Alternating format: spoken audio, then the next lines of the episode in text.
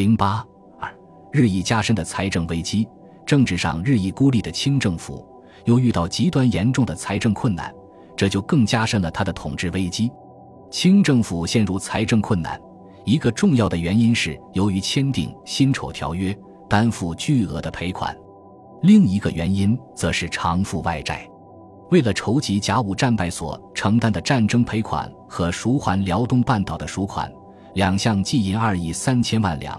以及为筹集军饷和装备等，清政府曾先后向英、法、德等国借款达三亿四千万两，加上利息共六亿两，每年需清偿本息二千四百九十万两。除海关承担一部分外，其余悉数由各省分担。除了赔款还债以外，练兵经费也是一项巨大的财政开支。据统计，每年单是饷杂开支即达二千三百余万两。此外，向外国采购军火装备及各项军需物资，又需巨额开销。据一九一零年海关的不完全统计，这年进口的各种军火用款即达三百三十六万两，还不包括购买军需物资在内。另外，一九零九年决定着手重建海军，海军部尚书在巡奏请筹集海军经费，计开办费二百八十三万五千两。常年经费一百六十八万两，共四百五十一万五千两，由度支部通资各省分担。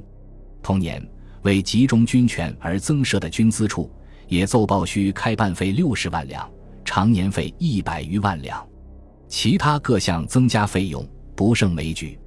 有人估值，清末每年军费开支可能达到六千万两之多。在支出繁巨、财政困窘的情况下。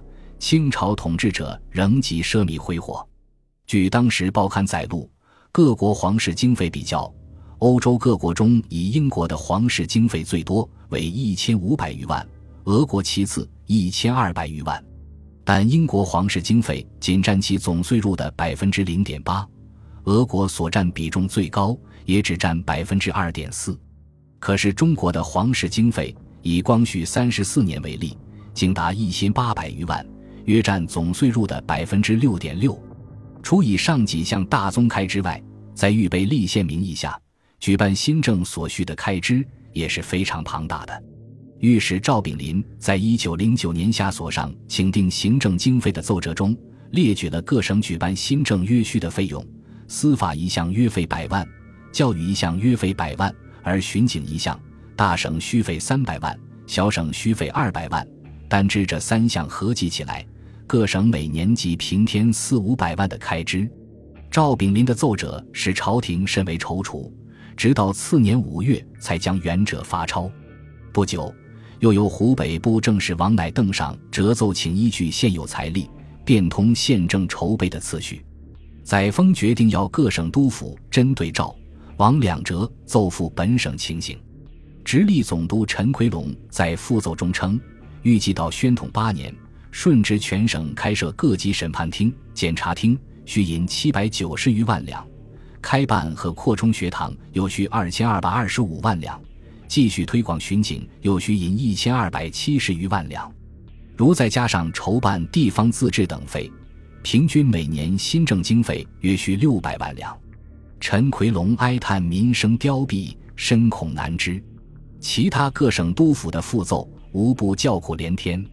载沣等要各省督抚复奏，本意是要他们针对赵、王两折提出的问题，托拟筹款和节省政费的办法，而结果是一片叫苦声。梁启超为此写了一篇文章，节省政费问题，其中揭露虚弥政费的情形。他写道：“国家设官之原则，以人奉职，而今也则以职换人，故国家本可以不办此事，因有人欲办以自换。”私办之矣，办此事本有一机关而已足，因欲换之人太多，则分之为数机关矣。一机关本以若干员当之而已足，而代换之人不能变，则多为其员额矣。犹不能变，则别立名目以位置之矣。所以，凡今日财政所支出者，其十之八九，则有劳费而无效果者也。所余一二亦以最大之劳费的最小之效果者也。梁的揭露是符合事实的。由于机构臃肿，冗员太多，毫无行政效率，造成极大的财政上的浪费。杜支部在试办宣统三年预算并力陈财政危迫情形者中，也承认冗事冗费处处皆是。他的亏空达七千八百万两的预算案，就是在这种财政困窘而又制度腐败的情形下编制出来的。财政危机加剧了清朝中央政府与地方督府之间的矛盾。既然载沣等人要集权于中央和皇室，如果不把财权集中到手，那么行政、军事等方面的集权就没有物质的保障。所以，载沣等采取了一系列措施。企图由中央控制全部财政大权。清朝的户部后改度支部，按规定有治天下经费的权利，是统一全国财政的管理机构。在各省的布政使司或称藩司，代表朝廷管理地方民政和财政事务，与各省督府虽是隶属关系，却有职权的分工。但自经历咸丰、同治年间的太平天国战争以后，各省督府的权力扩大了。原来为应付战争饷需而临时征收的厘金，成了地方经常性的重要财政收入。地方上的财权逐渐集中到督府个人手中，户部原有的通过各省藩司监督地方财政的职能已越来越小。到了甲午战争和八国联军战争以后，由于赔款、外债、军饷、新政等各项开支急剧增加，户部既不掌握各省财政收支情况。也没有可筹集大宗款项的财源，只能悉数摊派到地方，由各省筹集。于是各省任意增加捐税、滥铸铜元、发行钱票、截留借款，各行其事。后来各省向度支部报销的制度也逐渐变成虚应故事。除传统的收支项目，如地丁、常关税、盐课以上为收入，及俸禄、驿站、廪善、赏恤、采办。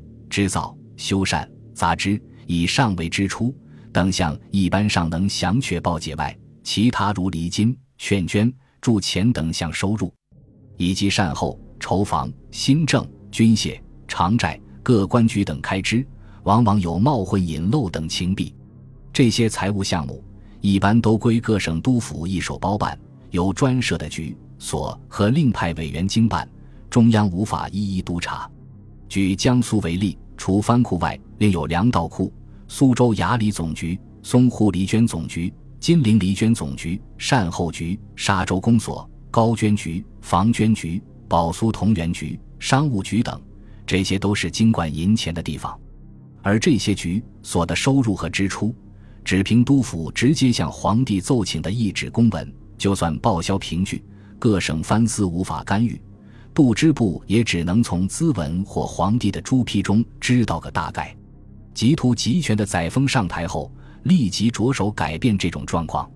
首先由杜支部尚书载泽上一道奏折，奏请清理各省财政。一九零九年一月十一日，照准公布清理财政章程。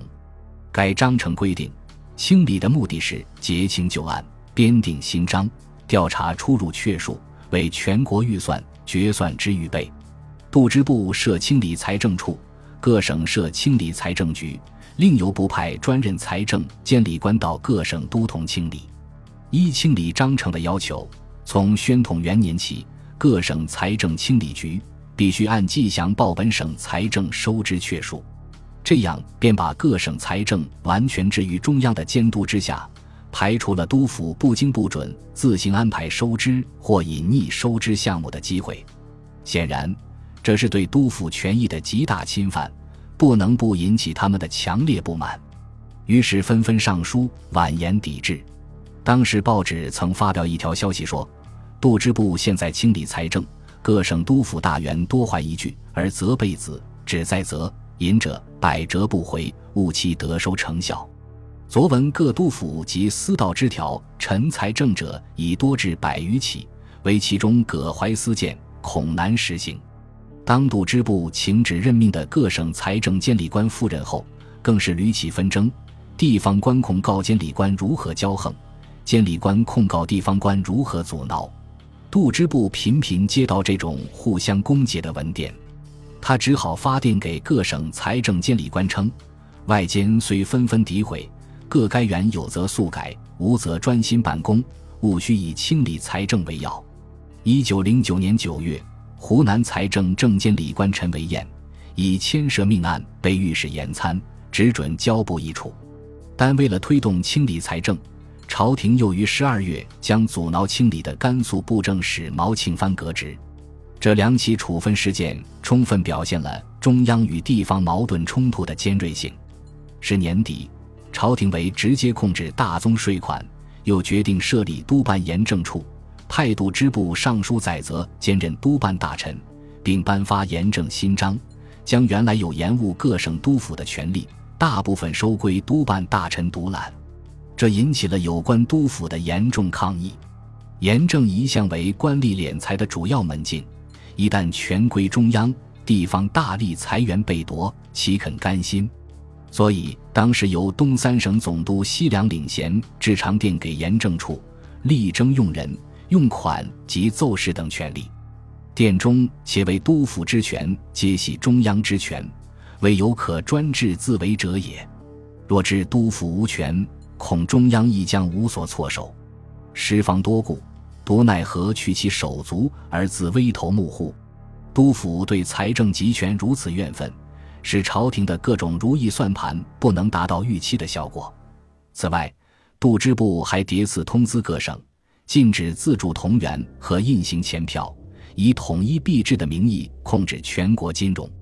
为实行统一币制，一九一一年清政府向帝国主义国家商定币制借款，但直到清政府垮台。始终未能实行统一币制，载沣、载泽等向督府开刀，自然无助于解决严重的财政危机。最后还是不得不与各督府一起设法向人民群众搜刮，从而使封建统治者和广大人民群众的矛盾进一步激化。腐败的清政府还企图靠厚积洋债的办法来摆脱危机，可是这实际是饮鸩止渴的办法。前一指出。清政府每年赔款还债的负担已经相当沉重，如果再举新债，势必更加重偿付负担。而且，清政府所借外债都是担保借款，即每借一笔外债，都要以一定的税负或其他东西做担保，这就会给清政府的财政造成新的问题，更加深了帝国主义对中国财政权的控制。据不很精确的统计。从一九零六年宣布预备立宪到武昌起义前夕，清政府历年向英、日、法、德、美等国借款共达二亿四千六百余万，库平两。一般最低年息是百分之五，极个别的为百分之四，而最高竟达百分之十二。这些借款多半是以修铁路和赎回铁路权的名义借的，都附有许多特权，所以不但不足以缓解财政危机。而且加剧了帝国主义国家间为侵略中国而展开的角逐，其结果只能是中国的利权遭到进一步的侵夺。比如，一九零九年十月，美国在与中国谈判签订了锦爱铁路借款草合同之后，紧接着美国国务卿诺克斯又提出所谓满洲铁路中立化的计划，其内容是东北各条铁路由美、英、日、俄等国共同承购股票。共同参加管理，并同享雇员、购料等项利益，再由各国借款给中国，以赎回这些铁路的路权。这实质是在铁路中立化的名义下，逐步使东三省国际化。美国提出这一计划，自然是实行他的所谓门户开放、机会均等的政策，以于在攫取东北利权方面抢先一步的日、俄帝国主义展开争夺。但作为既得利益者的日。俄帝国主义一开始就坚决反对美国的计划，并分别根据自己的侵略需要提出了进一步的要求，使这一计划无法实现。这一事实充分表明了帝国主义在侵略中国、互相角逐的过程中，都是拿中国的利益作为交易的筹码的。清政府厚积洋债的政策，不仅没有能使财政危机得到缓和，而且进一步加深了政治危机。本集播放完毕，感谢您的收听，喜欢请订阅加关注，主页有更多精彩内容。